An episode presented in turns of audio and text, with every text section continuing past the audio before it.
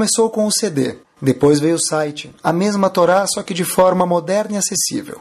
O shiur do Rabino Caraguila, shiur em português mais ouvido do mundo, está agora disponível em forma de aplicativo para os sistemas iOS, da Apple e Android. Digite Caraguila na App Store ou Android Market, baixe o aplicativo de graça, ouça e compartilhe. Boa noite. Estava pensando outro dia, uma pergunta que os jovens, e já que nós somos jovens, fazem, eu vou fazer para vocês também daqui a poucos instantes. Sabem que toda companhia tem uma história. Aquelas companhias mais antigas e maiores têm uma história que eles escrevem, a história da companhia, a missão da companhia. Toda companhia tem uma história. Todo país tem também uma história. Alguns países têm muita história, o caso do Brasil, né? Tem muita história. E nós, como povo também, Yehudim, a gente também tem uma grande história. Tem aqueles que são os nossos progenitores. Avraham, Yitzhak, Yaakov, a gente conhece a história. Aqueles que nos criaram. Comecei a me questionar uma vez, é o seguinte... Eu não sei se tem muita resposta para a primeira parte, tá? E não vem ao caso agora. Mas eu vou perguntar para vocês. Por que, que é tão importante saber que Pedro Álvares Cabral descobriu o Brasil? É bom. Tá, mas eu estudei na escola. Nem lembra mais. Vou lembrar vocês um pouquinho só, não muita coisa, tá? Eu estudei na escola que o quê? Que ele descobriu o Brasil. Ele foi mandado pelo rei de Portugal, Dom Manuel I, mandou ele liderar uma expedição e para expandir o comércio de Portugal. Não estava andando muito bem. Mandou Cabral com 13 navios e no dia 22 de abril ele chegou na Bahia e descobriu o Brasil. Aí foi o começo de uma grande história. Não sei se os políticos estavam na embarcação dele, vieram depois, eu não sei isso. Mas foi aí que começou a história do Brasil. O que me interessa saber quando, quem descobriu o Brasil. E como foi a história do Brasil. Talvez seja um dado curioso. Toda criança gostaria de também ter essa resposta, porque tanto tem que decorar isso aqui. Ou, pessoal, o que, que me interessa é que Colombo descobriu, Cristóvão Colombo, o quê? América, em 1492. Ele ainda lembra, um dos poucos. 1492, Cristóvão Colombo descobriu a América. Estava numa viagem, descobrindo aí umas ilhas, e aí ele acabou descobrindo alguma coisa, alguma outra coisa. E chegou, descobriu a América também. Né? Ele descobriu a América, isso. Mas a, a pergunta, pessoal, é o seguinte: qual a diferença para mim quem descobriu o Brasil, quem descobriu a América? O que me interessa isso? E é só curioso notar que ambos os personagens, Cabral e Colombo, quando foram embora desse mundo, foram embora sem fama nenhuma. Eles ficaram muito famosos depois quando veio a FUVEST, quando veio o Enem, quando vieram as provas da escola, mas eles partiram desse mundo sem fama nenhuma, tanto Cabral quanto Colombo, curiosidade. Então você perguntar para um jovem, olha, para que eu preciso saber isso? O que, que o jovem vai te responder? Depende. Se for antes da prova, ele vai te responder o quê? Saber isso para ir bem na prova e depois mostrar o boletim para os meus pais. E se você perguntar para ele e depois da prova, que ele vai te responder? Boa pergunta. É por isso que eu vou fazer força e questão de esquecer do que eu aprendi. Tá bom. Mas, tá bom, talvez na escola o jovem lembra, talvez esqueça. A pergunta que a gente sim vai fazer, e nós podemos fazer essa pergunta cada um para ele próprio. A pergunta é o seguinte, que a gente pode fazer. A gente tem a mesma pergunta na Torá. Bereshit, que é um livro dedicado, é um quinto da Torá, é 20% da Torá, quase inteiramente, ou talvez seja inteiramente mesmo, dedicado a contar a história da onde a gente veio. Quem descobriu, quando descobriu, quantas expedições, tinha uma expedição de Noah, e tinha um tal de Avraham Avinu, tinha um tal de Yitzhak, e daí? Por que tanto eu preciso saber qual é a história? Tem algumas leis que a gente aprende da história, mas tem coisas que são muito além das leis e tem que estar lá. A pergunta é por que existe uma razão tão grande de saber toda a história do Brasil ou da América? Não é o nosso issue aqui, mas do nosso povo a pergunta é por que é necessário saber. Porque a gente lê isso todo ano, no Sefer Torah, uma paraxá por semana, e muitas paraxot falam sobre a nossa história, nos quatro cantos do globo, inclusive no século 21. A razão que é importante a gente saber de onde a gente veio é o seguinte, lá vai nossa jornada aqui, é porque só assim a gente vai saber aonde a gente tem que chegar. Dentro de Cabral eu não sei exatamente a resposta. Talvez seja conhecimentos gerais e, obviamente, que por que não ser culto? Mas dentro da Torá é muito além disso. Dentro da Torá, a gente vai ver um pouquinho hoje à noite. Se eu não sei da onde eu vim, em árabe se fala Minuen Jaye, você não vai saber, Habib, Raich, para onde você tem que ir. Não é somente em Pesach que a gente faz essa pergunta, a vida inteira a pessoa tem que se perguntar: olha, se eu quero saber lá o Endrayeh, onde eu tenho que ir, eu saber no Enjai, da onde eu vim. A gente vai ver junto, Bezat Hashem, pessoal, hoje nos minutos que a gente tem, da onde a gente veio, para que a gente possa entender aonde a gente tem que chegar. A gente vai entrar na máquina do tempo alguns momentos, faz tempo que a gente não escutava essa palavra, e a gente vai lembrar um pouquinho que Avram Avinu teve um filho. Qual o filho dele? Yitzhak. De repente, está escrito o seguinte: quando ele foi, quando Hashem deu aviso para ele que ele vai ter um filho chamado Yitzhak, teve uma reação curiosa a gente vê dentro da Sefer Torah. Qual foi a reação curiosa? Teve uma risada. A risada foi algo que. Por que teve uma risada? Porque a palavra Yitzhak vem da palavra Tzechok. Tzechok quer dizer riso, gargalhada. Então esse segundo patriarca vem da palavra Yitzhak. A palavra Yitzhak quer dizer riso. Por que, na verdade, riso? Da onde vem o riso? Da onde provém esse riso? Por que a pessoa ri? Uma piada? Poxa, eu nunca imaginar isso. Me faz rir porque é algo inesperado. Avram Avinu, por maior que ele era, não foi uma risada, obviamente, de falta de confiança em Hashem, mas a risada foi Tzechok. Qual foi o Tzechok? A risada foi que eu, Avram Avinu, boa, tenho 99 anos, minha esposa tem 90 anos, a gente vai ter filho? É algo absurdo isso. Tzechok Asali. A Kadosh Baruch Hu me deu uma alegria que na verdade eu não consigo acreditar. E assim eu, Avram Avinu, nomeei meu filho Yitzhak, proveniente uma das explicações que vem da palavra Tzechok, algo absurdo, algo fora da natureza. Avram Avinu também Hashem conta para ele, olha, você vai ter um filho. Então Hashem fala, vai pôr Avram Alpanav, vai Yitzhak. Ele começou a rir. Vai Omar, Belibó, Aleben Meashana, com 100 anos eu vou ter um filho? É questão de, de, de, piada isso. Quem vai cuidar do filho? Ah, bom, eu vou ter um filho com 100 anos. Quando o meu filho vai casar? Curiosidade, quantos anos tinha Yitzhak na idade de Yitzhak? 37. Ele casou depois de 3 anos. Quer dizer, Avram Avinu hoje está com quantos anos no casamento de Isaac? 140. 140, né? 140 anos. Como assim? Quantos anos mais eu vou viver? Ele nem sabia se é estar na culpa do filho dele, com saúde. Avram Avinu não viveu mil anos? Então é um motivo de riso. Primeiro, eu vou ter um filho. Segundo, quem vai casar meu filho? Terceiro, será que eu vou conseguir ver meus netos? Quem vai levar ele para Rupá? Da onde veio você, Avram Avino? De algo curioso, você descobriu Hashem. Começa a continuidade do povo judeu, que é a nossa história, de onde a gente veio, para a gente entender aonde a gente vai. Começa com tzchok, com uma piada, com riso, com algo absurdo. Por quê? Porque a definição do povo Yehudi é um povo que ele é absurdo. É um povo que, pela lógica, nenhum de nós deveria estar sentado aqui no século 21. Não devia. É tão inesperado que Abraão Avino, a única reação que ele teve vai Yitzhak, riu, e Hashem não cobrou ele por isso, porque é normal. O começo da nossa história foi algo absurdo, o meio da história também, e o final também. É tudo razão de dar risada. No meio da história você pode procurar na Espanha, pode procurar na Polônia, e no fim da história, que é onde a gente está vivendo hoje, é o que a gente vê em Israel homens faqueia e eu digo que estavam andando na rua.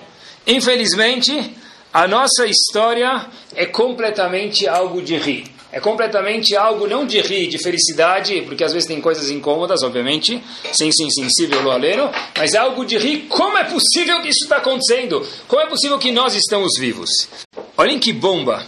Falando de Avram Avino, como que é o começo de tudo, se a gente for olhar o primeiro teste de Avram Avino, Começa em que paraxá? Lech Lecha. Lech Lecha em árabe ele traduz, vai daqui. Não é? Mas, olhem que curioso, Lech Lecha diz Rav Hirsch que Hashem estava dando uma dica para Avram Avinu. Lech, vai, mas não esquece um ingrediente. Não esquece um tempero, não esquece algo básico. O que? Lecha. Se você quer ser um povo Avram Avinu, lech, mas lecha. Vai, em português bem claro, na tua. Que quer dizer na tua? Não esquece que você vai ter que ser lecha durante toda a sua jornada. Se você souber ser lecha, que você é, seja mais você, e seja diferente dos outros, no que Kadosh Baruch te mandou, você vai conseguir durar por 21 séculos, ou 22, ou 23, ou o que for. Se você, Avram Avinu, quando for ler, faltar o tempero lechá, lembre que você é diferente dos outros povos, nem vai porque não vai dar certo. Diz Rav Hirsch, lech lechá, seja cabeça dura, seja mais você, e lembre que você é um Yehudi. Um Yehudi tem situações que ele precisa saber que ele é diferente das outras pessoas. Olhem que curioso. Os outros povos são um povo por quê? Porque eles têm um dialeto e têm uma terra. Observem junto aqui, todos nós. Povo judeu tem uma terra? Tem. Que ano a gente está agora? 2014. O mundo tem 5.754 anos. Desse todo esse período, quanto a gente teve uma terra? Muito pouco proporcionalmente, que a gente teve uma terra muito pouco tempo. Nós não somos um povo porque nós temos uma terra, porque a maioria da história a gente viveu sem terra. O maior centro de estudos, aonde foi Talmud, Bavli, hoje o atual Iraque. Você não é um povo porque você tem uma terra. Fato é que o maior centro de estudos do Talmud veio do Iraque, não veio de Israel. Tem o Talmud Yerushalmi, mas o mais estudado, o mais famoso, sem desmerecer, o Talmud Yerushalmi é o Talmud Bavli. Nós não somos um povo porque nós temos uma terra, porque fato é que nós ficamos muito tempo sem ter uma terra. Sem desmerecer, obviamente, a Kedushá de Israel, não é esse nosso ponto. A gente morou no Egito, teve galuto para cá, galuto, exílio para cá, exílio para lá. Ah, não, não, nós somos um povo porque a gente tem um idioma. Os franceses falam francês. Tá bom, pode ser. E pode não ser também. Por quê? Porque mais uma prova do mesmo lugar, o maior coração vibrante do nosso povo é Agmará. Agmará é escrito em que dialeto? Aramaico. Talmud Bavli é escrito em aramaico. Quer dizer, o maior, a nossa vitamina não é porque nós temos uma terra. A nossa vitamina não é porque nós temos um idioma diferente dos outros povos que são definidos. Eu sou americano because I speak English. Ou eu sou americano porque eu moro em Manhattan. Se eu moro na Grécia e eu falo grego, eu não tenho nada a ver com os Estados Unidos, então eu não sou americano. Mas espera aí, se você não tem uma terra, se você não fala o dialeto, então o que, que te faz ser um povo? Somos um povo. E o que, que nos faz ser um povo? Lech lecha. Saber que nós somos diferentes. Porque no momento que Hashem fala lech lecha, para você, Abraão Avinu primeiro, vai, lecha, seja você, seja você mesmo. Seja você mesmo quando a gente começa a imitar os outros povos, se comportar, e às vezes a gente se equivoca, e começa a pensar igual aos outros povos, Hashem fala, para um segundo, recalculando. Coloca no GPS, lembra quem você é de verdade. A pessoa chega no hotel, em qualquer parte do mundo, e olhem que curioso com ele entra no hotel, aí ele fala para o indivíduo, puxa vida, eu vou ficar aqui quatro, cinco dias, eu vou ficar fim de semana também. O senhor não vai entender, mas o senhor pode colocar a nossa família no andar baixo? Porque eu vou passar Shabbat lá. Aí o senhor da recepção fala, olha para ele e fala, eu sei que é meio estranho. O senhor da recepção fala, poxa vida, como assim estranho? Já vieram 100 caras igual o senhor aqui? Ah, uau, não sou o primeiro não. Você também é daqueles que não pode abrir a porta, tem que abrir para o senhor, né? Sim, sou eu. Ah, sabe o que? A gente até tem uma chapa para emprestar para o senhor. Sério? Sim. Não é novidade isso. Ou, ou, a pessoa chega no hotel, obviamente, que ele vai lá no hotel, e o hotel é all-in, tudo incluso. Tudo incluso, bebidas, comidas, bater, tudo que ele quiser. Ele chega lá, e aí ele liga falando assim, olha, eu, eu sei que custa X, uma semana com a família, no resort, e onde for, mas a gente não come. Dá para fazer um descontinho? Aí ele fala, ah, o senhor também é judeu e não come? Assim. Olha, a gente pode preparar um prato de frutas para o senhor da estação. Quer dizer, por 20 mil reais, vai ganhar umas mexericas da Indonésia, talvez, tá bom? Mas, é, mas como você sabe? Ah, já veio um monte desse grupo de vocês, é excursão judaica da, da Judéia para cá?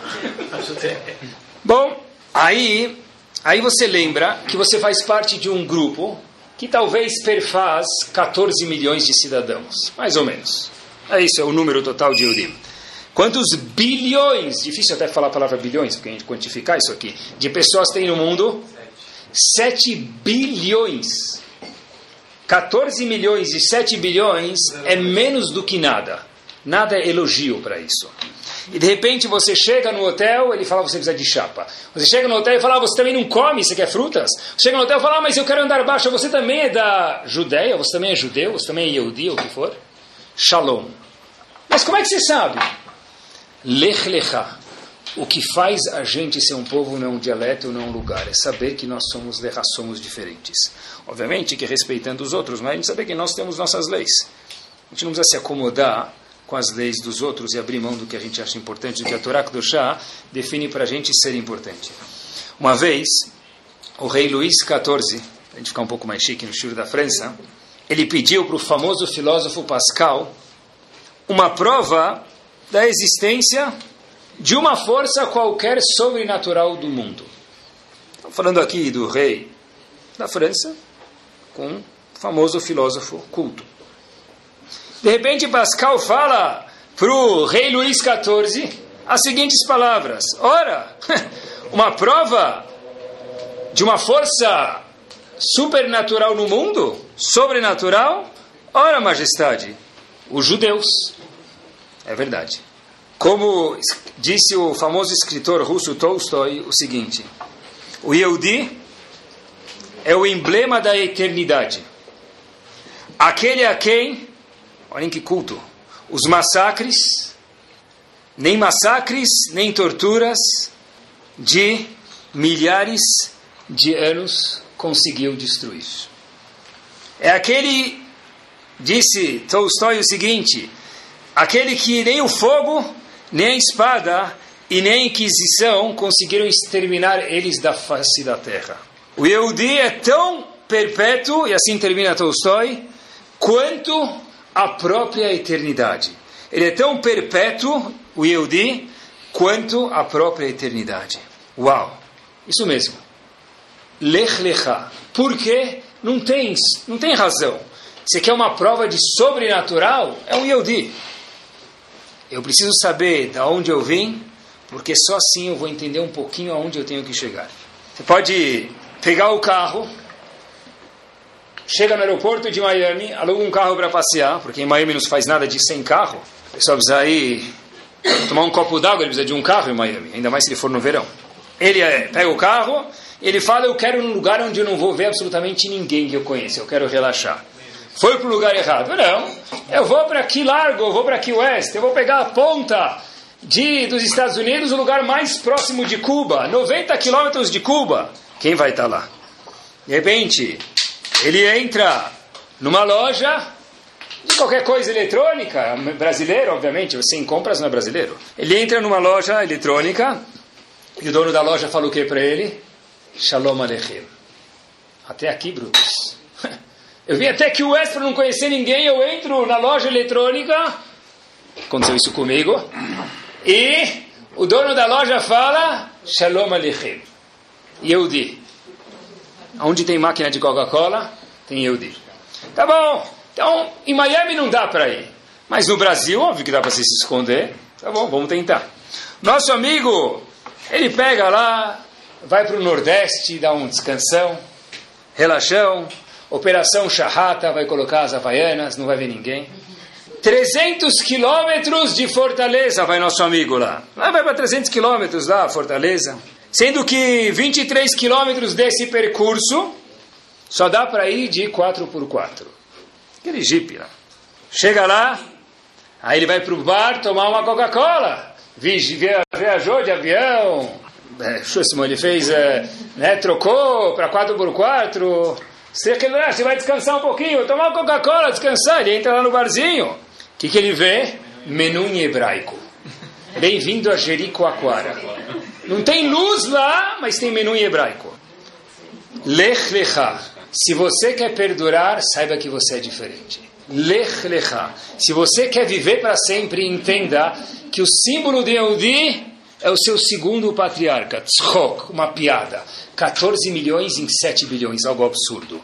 A história se passa em 1953, quando Rav Kahneman, e todo Yehudi precisa saber essa história, quando Rav Kahneman, o Rav de Ponovitz, foi angariar fundos para a Yeshiva dele, Yeshiva que até hoje vive em Bnei Brak.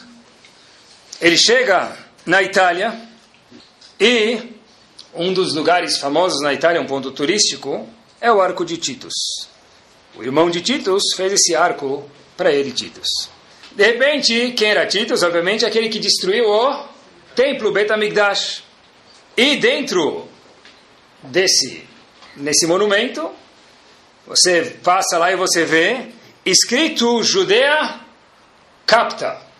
Quer dizer, os judeus, Yehudá foi capturado.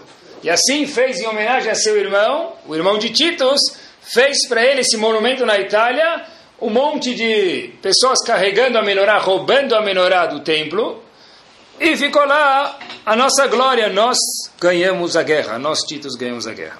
Rav de Ponovitch chega lá, foi angariar fundos para Shiva de Ponovitch, e ele chega já no fim do dia, quase anoitecendo.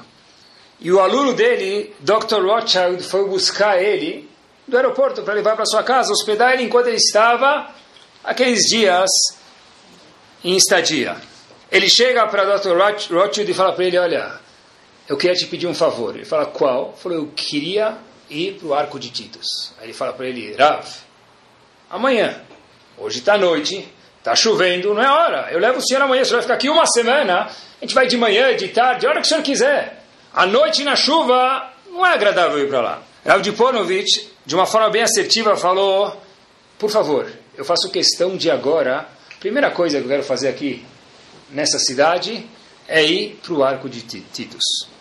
Bom, ele chega lá na frente e dá um chute com a perna lá no arco de Titus e fala para ele o seguinte, Israel de Titus, nós estamos aqui.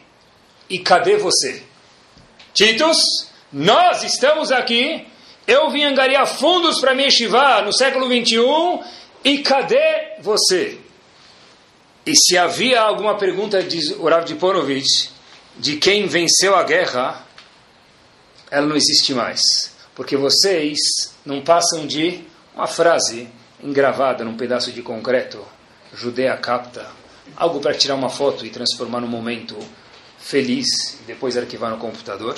Nós somos algo vivo e vibrante nos quatro cantos do mundo.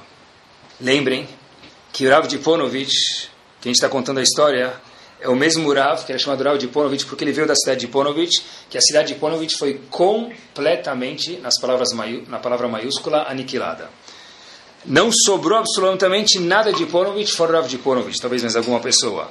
A família do Rav Diponovich, inclusive, foi aniquilada, infelizmente, morta durante a guerra do Holocausto, da Segunda Guerra Mundial. Como que o Rav Diponovich, então, conseguiu comprar o terreno de Shiva Diponovich durante o fim da Segunda Guerra Mundial?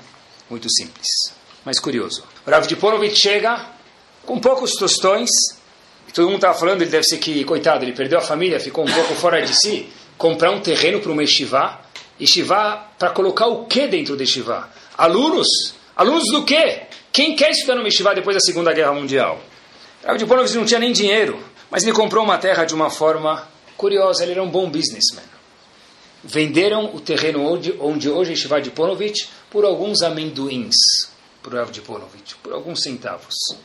Como?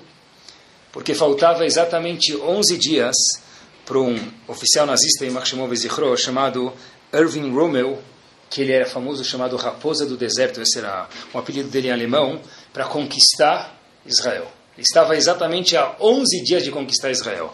Então, o indivíduo falou: Olha, melhor vender esse terreno para você por algumas moedinhas do que ficar ele comigo enferrujar e cair na mão dos nazistas. E aí perguntou para Avdiponovich: Mas qual a lógica de você, por alguns tostões, comprar esse terreno? Daqui a 11 dias não vai ser de ninguém, nem meu, nem teu. Disse o Rav de Ponovitz o seguinte, eu tenho um dito, um dizer, uma lição, uma mensagem do Hafetz Haim. O Hafetz Haim disse o seguinte passuco, Behar Tzion Kodesh. Lá, em Tzion, em, dentro de Israel, vai ter uma salvação e lá vai ser a nossa proteção. Depois da Segunda Guerra, mas falta 11 dias para o exército chegar aqui. Eles conquistaram o mundo. Não é conquistar o ouro, o exército branco, o exército amarelo. É conquistar o mundo. Bom, vende para mim. Você não confia, eu confio no Rav Haim. E obviamente que o Rav de Ponovitz sucedeu. Porque estava certo, estavam há 11 dias, mas nunca chegou lá. Por quê? Porque diz o Rav Haim, eu sei o que vai acontecer. Obviamente que o Rav Haim faleceu em 1933. Ele falou, Behar Tzion lá vai ter a salvação. E as perguntas do Rav de Ponovitch têm que fazer um eco nas nossas cabeças, pessoal. Titus, nós estamos aqui e cadê você? Essa é a pergunta. Talvez Pascal sabia que nós somos um povo especial. Talvez outras pessoas sabem disso, outros escritores sabem disso, e tem muitos que a gente não vai citar aqui. A pergunta que eu acho que eu tenho que fazer para mim mesmo, e cada um tem que fazer, cada um para si mesmo, é a seguinte: será que eu sei disso? Eles sabem, mas será que eu sei disso? Sabem que os Yehudim viveram no ano de 1500, é famosa, olha o que é um Yehudi. Na época de ouro da Torá, comunidade, tudo é, é brilhante aquela época. Até que apareceu um momento que os Yehudim entraram num dilema. Ou você morre, ou você vive, só que você tem que se converter para o cristianismo. Chamados Anusim, ou talvez como chama em português, marranos. Pessoal, olha o que é um Yehudi. Procurem depois, historicamente. Quando vi isso, não consegui acreditar quando estava preparando para o Shior. Havia um Yehudi que o ano inteiro dessa época que foram obrigados a se converter, não comiam pão, não comiam massa, não comiam biscoito, não comiam nada de farinha, porque para uma semana em Pesach ter a desculpa para falar para os outros que estavam olhando ele, nós somos alérgicos a trigo. Ficar um ano, a gente fica sete dias, já tem pão de queijo de peça, tem pão de peça, o que, que não tem mais de peça? Ficavam um ano inteiro, a vida inteira, para não chegar a Barmenan em peça e acabar comendo o quê? Hametz. O que, que é um Yehudi? Isso é Lech Lechá. Isso é Yitzhak. É uma piada. Os Yehudim queriam fazer Brit Milá nessa época, 1500. Como fazia Brit Milá? Havia o Moel. Procurem na história que muitos confiavam no Moel na parte profissional, mas não no sigilo. Porque talvez alguém vai pegar e apertar o dedão do Moel, ele vai ser forçado a contar o quê? Em que ele fez Brit Milá. Então o que, que se faz? Simples demais. Em contar isso. Eu faço Brit Milá na minha própria pessoa esses, parte desses anusim, que, fizeram? Brit Milá em si próprio, por quê? Porque eu não confio no Moel. Então a solução seria o quê? Não faz Brit Milá. Eu sempre, quando lia Lech Lechá, entendia que a Parashá de Brit Milá com 99 anos era uma coisa bonita e uau de Sefer Bereshit. Mas é uma coisa de 500 anos atrás. Olhem que curioso. Mais um dado para a gente ver o que é um Yudi de verdade. No gueto de Roma, havia uma época que eles Yudim podiam ir para o Betacneset, para a sinagoga. No Shabat, eles tinham obrigação. Na saída da sinagoga, eles tinham obrigação de passar na igreja para escutar o culto do padre, para ser obrigado a forçar eles a dar mais uma injeção de se converter. Os Yehudim o que, que faziam? Olha que um Yehudi, olha que Lechlecha. Pegavam cera da vela de Shabat, colocavam no ouvido para não escutar as palavras que não condiz com a Kudushá da Torá depois que eles saíram do Betacneset. Pessoal, o que é um Yehudi? É ficar um ano, uma vida sem comer Hametz. É pegar e colocar cera todo Shabbat depois da reza para não escutar o que não deve. Isso que é um Yehudi. Até hoje em Roma, procurem, talvez alguns vão querer mudar para lá depois disso, não tem drachá na sinagoga Shabbat. Por quê? Para não lembrar a amargura que os Yehudim tiveram há 500 anos atrás, de todo Shabbat tem que escutar aquela drachá, que era uma espada no coração de cada dia. Até hoje em Roma não tem drachá no Betacneset Shabbat. Alguém quer mudar para lá?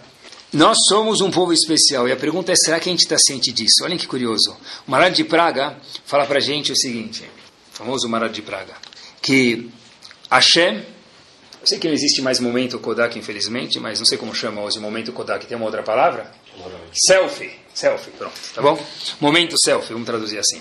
Aquela foto. Diz o Marad de Praga que Kadosh Baruch Hu, algumas vezes por dia, tira um selfie de Bnei Israel.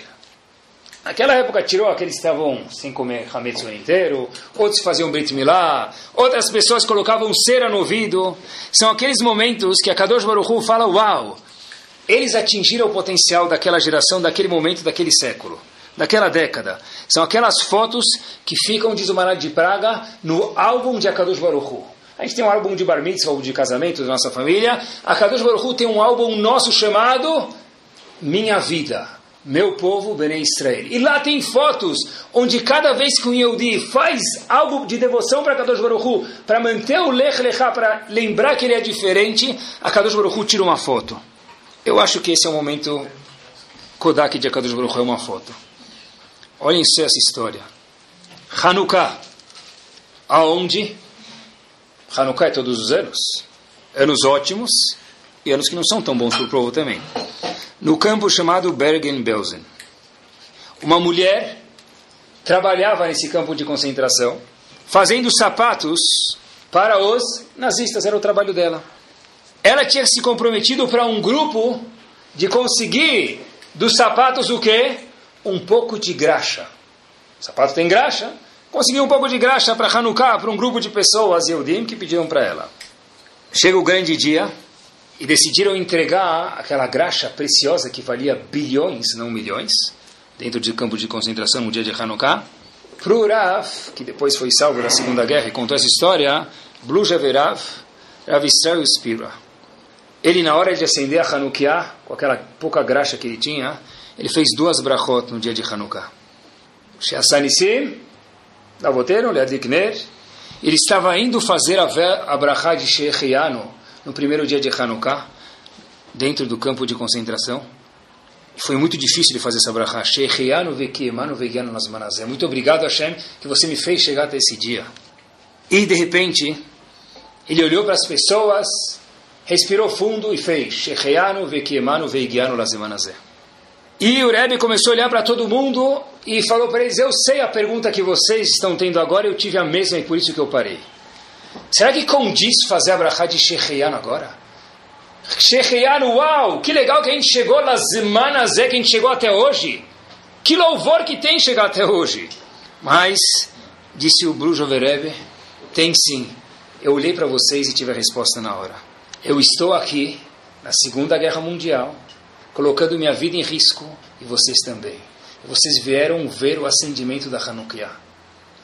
Essa é a maior resposta para a razão pela qual eu disse quando nós estávamos sendo tratados como menos que insetos, inseto é um louvor na Segunda Guerra, para quem já foi lá e viu o que fizeram com a gente, ainda assim, Yehudim se juntam dando a vida fazendo o quê? Isso que o Maral de Praga disse, tem um álbum de fotos de Akadosh Baruch Hu, onde tem fotos que ele tira. E essas fotos ficam no álbum de Akadosh Baruchu. Olhem outro movimento, olhem outro momento que Akadosh Baruchu acho que tirou uma foto também. Olhem só essa história, mais uma história. A gente sabe que dentro do calendário tem momentos que a gente fala Veten Talumatar, que é Hashem Veten Talumatar, e outros a gente fala Veten Brachá. Verão a gente fala Veten Brachá, e no inverno, na Tfilah na a gente fala Veten Talumatar, que Hashem faça chover. Haviam dois jovens no campo Outro, outro momento, outro campo de concentração. Olhem que bomba de história, pessoal. Olhem de onde a gente veio. Olhem quem foram os nossos pais, avós, há poucos anos atrás. Haviam dois senhores, dois jovens, Naftali e Folk, dois, senhor, dois jovens, dois Eudim. Eles tinham, a missão deles era a missão secreta de ensinar a Torá dentro do gueto. Do jeito que podia, essa era, falou, olha, se eu tenho uma bandeira dentro do campo de concentração, se eu tenho uma bandeira aqui dentro do campo de concentração, é poder ensinar a Torá para aqueles que querem alguns momentinhos que eu tenha. Infelizmente, aquela missão secreta deixou de ser secreta. E eles foram pegos pelos nazistas. Os nazistas pegaram os dois e colocaram um perto do outro. E falaram para os dois: vocês podem se despedir. Porque cada um vai para um lugar diferente. E pessoal, esses dois, Naftali era um e Folk era outro. Naftali falou para Folk, Folk, não esquece, hoje a gente muda no calendário para Vetentalo matar libraha. Pessoal, um Yehudi dentro do segundo, dentro da, da guerra, dentro de um campo de concentração, é tzchok, é momento de risada. Ele vê o outro pela última vez e fala o que para ele? Habibi, não esquece de falar Vetentalo matar libraha. Isso é um Yehudi, isso é Lechlecha, isso é uma, algo que não dá para explicar. Só rindo você vai entender o que é um Yehudi de verdade. Um passo adiante para que a gente, nossos momentos finais aqui do Shiur, é uma vergonha quando você vê um brasileiro, independente de quanto deu o jogo do Brasil, na Copa do Mundo, mas antes do jogo, tem gente que está em casa, alguns ficam até de pé, toca o hino do Brasil, ele coloca a mão no coração, é novidade, não é? E ele vê o quê? O coração bater. É? A gente sabe o hino do Brasil. A gente sabe quem descobriu o Brasil. Alguns até, jornal Estado de São Paulo, dia 28 de outubro de 2014, Corinthians para sempre, título da matéria. Inaugurado no Parque São Jorge um cemitério para os corintianos. Corinthians para sempre. Eu sempre conheci quando era pequeno, uma vez Flamengo, sempre Flamengo, mas agora Corinthians agora roubou a ideia. O cara nasceu corintiano no berço, né? No berço tinha o um símbolo do Corinthians lá. E, né, eu não sei que divisão que ele vai morrer, mas ele vai parar no Parque São Jorge Barmenan, né, dor de barriga isso. Cemitério do Corinthians. Orgulho de ser corintiano. Jornal Estado de São Paulo saiu isso. Aí ele canta o hino do Brasil com orgulho. Por que não? Tá feliz? Canta. Ainda vai canta antes do jogo, porque vai acontecer depois do jogo, né? Aí de repente você pergunta para ele, cultura geral, quem é a mãe, quem é a mãe daquele que é famoso por começar, talvez seja uma religião, cristianismo. Quem é a mãe do J-E-S-U-S? Aí ele fala o quê? Maria. Azagovaru, já vi esse teste muitas vezes. Aí você fala, você escova os dentes e fala Leavdil, nas devidas proporções, e você pega um grupo de Eudim e faz a seguinte questão para ele. Valendo um milhão de reais, quem é a mãe de Moshe Rabbeinu? Aí ele olha para um lado, olha para o outro e fala, talvez é Havá, segunda chance. Talvez é, é tinha uma como que era? Sará, Sará. Não, eu vou pedir ajuda para os universitários. Quer dizer, a mãe de uma pessoa que não tem nada a ver comigo, eu sei. Mas a mãe de Moshe Rabbeinu, Leavdir, eu não sei quem é. Olhem que cúmulo. Lech Lecha. Eu sei mais dos outros do que do meu. Eu já fiz teste muitas vezes. Façam. Pergunta. Quem é a mãe de dito cujo e quem é a mãe de Moshe Rabbeinu? Pergunta. Quer saber os dois? Cultura geral. Talvez por que não? Mas saber um e não saber o outro, isso é um crime. A gente deveria ficar assustado mesmo. Se a gente for olhar, antigamente as pessoas tinham eram assimiladas por medo. Inquisição, presos, vai ser morto, infelizmente, vai perder a vida, vai perder a saúde. Vai... A pessoa era assimilada por medo. Era difícil ser judeu. Mas olhem que curioso. Quando era difícil ser Yehudi, escutei isso com quatro ouvidos, os Yehudim permaneciam Yehudi. Como eu contei algumas histórias para vocês. Hoje que é fácil ser Yehudi relativamente, a assimilação está à tona.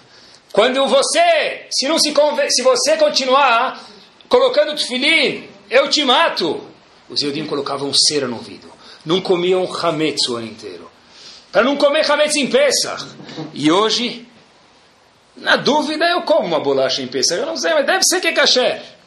Alguns deram a vida e outros não dão um pedacinho da barriga para Kadosh Baruch é, Antes era o medo que era assimilação. Hoje, talvez seja um pouquinho de falta de conhecimento, alguns dizem. Mas eu acho que é muito mais do que isso. É falta de orgulho de ser Yodi. É o que Avram Avinu falou para a gente é o que a Kadosh Baruch falou para Avinu, que era a vida de Abraão Avinu.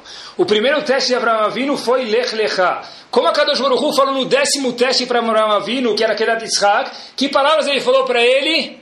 Lech Lecha Eretz Moriah. Vai! Lecha para você. Abraão Avinu você personificou ao máximo, para excelência, o que? O que quer dizer ser um Yehudi? Você foi o primeiro. Você começou com Lech Lecha e terminou com Lech Lecha. E Avram Avinu deixou uma vitamina para a gente. Todo momento que eu abro mão do meu Lechá, todo momento que eu vou compromise, eu vou abrir mão do meu Lech Lechá para agradar o vizinho, a vizinha, a vergonha de não sei quem, a minha Yahadut, da minha família, começa a ficar fragilizada. Eu preciso lembrar de verdade, pessoal, estar orgulhoso de quem eu sou de verdade. É, no passado se dizia, seja um judeu em casa e um homem na rua. Acho que a gente tem que ser um Yehudi em casa e também na rua. O que é ser um Yehudi? É isso mesmo. Tá bom, último na matéria, vai, um minutinho. Diário do Nordeste. Existe isso? Eu tenho aqui um xerox. Para quem sabe que eu dou shur toda semana, eles têm pena de mim, então eles me mandam matérias. Então o indivíduo falou, olha, Rabino, eu vou te mandar o Diário do Nordeste. Existe isso? Eu não estava na dúvida, ele me mandou o próprio jornal, como vocês veem aqui na minha frente. Diário do Nordeste. O que, que fizeram? Foram lá, um acordo, o ministro, hoje a gente entende melhor ainda com a falta de água nos nossos dias, já. o ministro da Economia de Israel, uma foto do lado esquerdo, representando o governo israelense, junto com o governador do Ceará. Assinaram a implantação de um kibbutz. Puxa vida, hein? Um kibbutz no Ceará. Nem Israel não funciona mais kibbutz. Direito, né? Agora vai funcionar no Ceará. Aonde? Uma fazenda instalada em Kisheramobim. Kisheramobim para mim era palavrão até preparar esse show. Se alguém falasse para mim, olha, Kisheramobim, eu falo, olha, Kisheramobim é você, meu amigo. Kishbar, eu já disse, Kisheramobim nunca ouvi falar. Né? Então, ele se juntou com o governo lá para aprender de quem? De Israel. Mas Israel, você vai aprender? Israel é um deserto, meu amigo, não tem água em nenhum lugar. E no Brasil está cheio de água. Sim, tem água. Mas é a mesma coisa. Quem tem dificuldade de ter água é essa pessoa que sabe de encontrar água. Nos momentos que era difícil ser um Yudi, eram esses momentos que tinham os Yudim bravos, bravura, glória, lech lechá. E quando ficou fácil ser Yudi, eu acho que a nossa missão, e com isso a gente termina, é lembrar de verdade lech lechá. Quanto mais eu abro mão da minha adulta, quanto mais eu falo, ó, oh, a gente está fora de casa é Shabbat, deixa rolar, tem não sei quem olhando, então fica feio, subir de escada, sobe de elevador, eu perco meu lechá, minha Yahadut, meu gen judaico começa a entrar em risco. Pessoal, não existe mais a cada vez menos, escutem com carinho, em cima do muro. A geração em cima do muro está cada vez caindo mais para um dos dois lados. Jovens, médios, velhos, homens, mulheres. A gente tem que se definir. Lech Lechashem falou para a gente. É isso mesmo.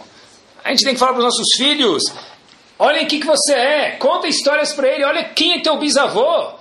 Para isso que você tem que saber. Quem foi Cabral, eu não sei exatamente, a cultura geral e é bom saber. Mas quem foi teu bisavô Avramavino, conta para ele, para que ele saiba onde ele tem que chegar. E é sempre bom ser Yehudi. Estava na Argentina, acho que não contei para vocês, se contei, vai uma dobradinha. Eu estava na Argentina, faz um, dois anos, e a gente estava esperando o táxi, o táxi não chegava.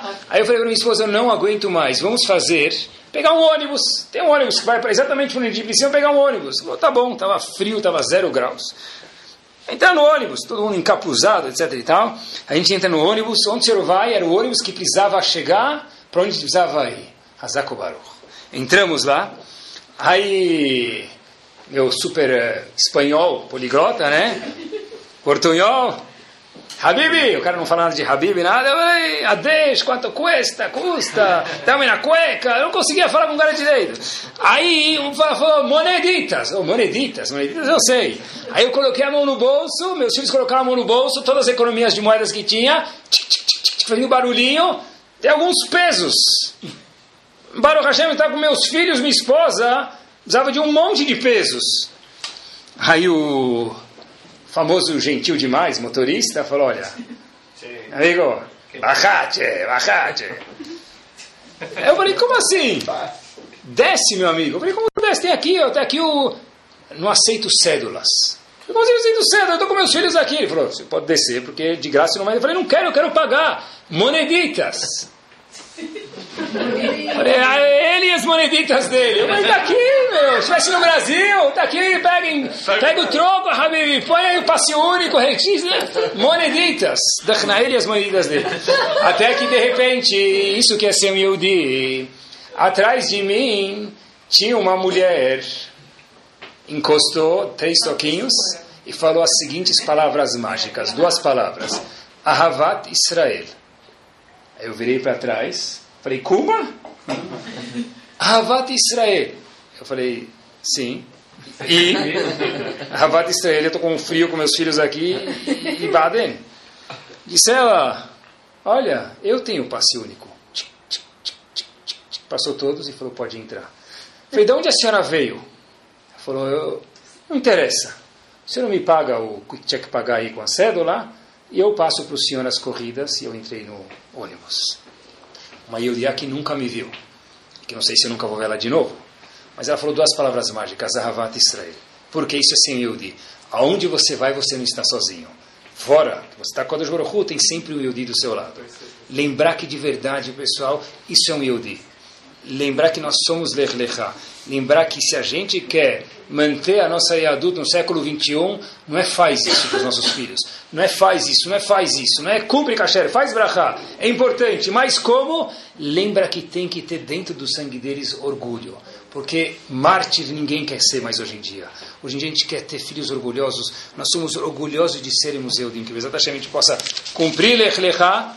E da mesma forma que Abraão Vinho foi do primeiro ao décimo teste, Kadosh Baruch Hu possa tirar muitos momentos de selfie de cada um de nós e do nosso povo, que Bezat Hashem Hashem fala, já chega a quantidade de fotos que eu preciso tirar, Deus Baruch possa trazer o lá para todos nós. Amém, querida. Torá Sound, desde 2001, aproximando a Torá dos Yehudim e de você.